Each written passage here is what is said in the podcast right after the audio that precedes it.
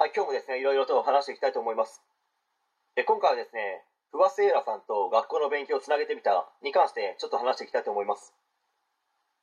女子マラソン界にですね、忽然と現れ、もしかしたらですね、将来、女子マラソンのあらゆる記録を塗り替えるのではないかと言われている、現在、拓殖大学1年生の不破セイラさんですけど、マラソンど素人の自分から見てもですね、走る姿が綺麗と言いますか、無駄がなく上半身がですね、ぶれないんですよ。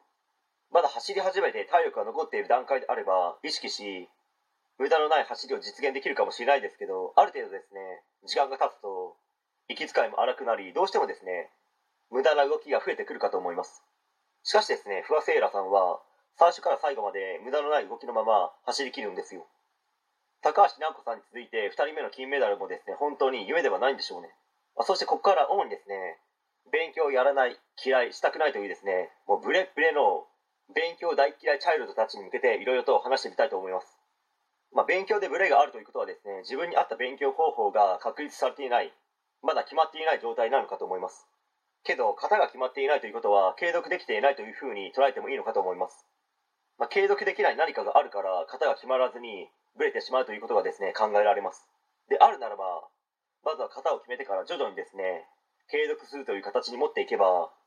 まあ、晴れて高校ならば進学校というゴールまで多くの人がですね時間内に間に合うのではないでしょうか。型を決めるといってもですね型に無理やり押しはめるみたいないかにもですね強制的に勉強させるというものではないです。それは勘違いしないでください。自分で型を決めて勉強を継続していくという形と無理やりですね型にはめて強制的に勉強を継続させるのでは運命の差だと思います、まあ、前者の方はですねその先にある困難なことに対して、まあ、自分で考え解決していける人間に成長できるでしょうけど後者の方はですね不安でいっぱいです。どこに飛んでいくのかわからないですね。ミサイルぐらい怖いですし不安という気持ちにしかなりません。こういったことを踏まえた上で教育に携わる人たちは子どもたちに対してぶれない教育というものをですねしっかりとしていかなければ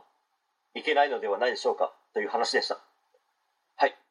え今回以上になります。ご視聴ありがとうございました。できましたらチャンネル登録の方よろしくお願いします。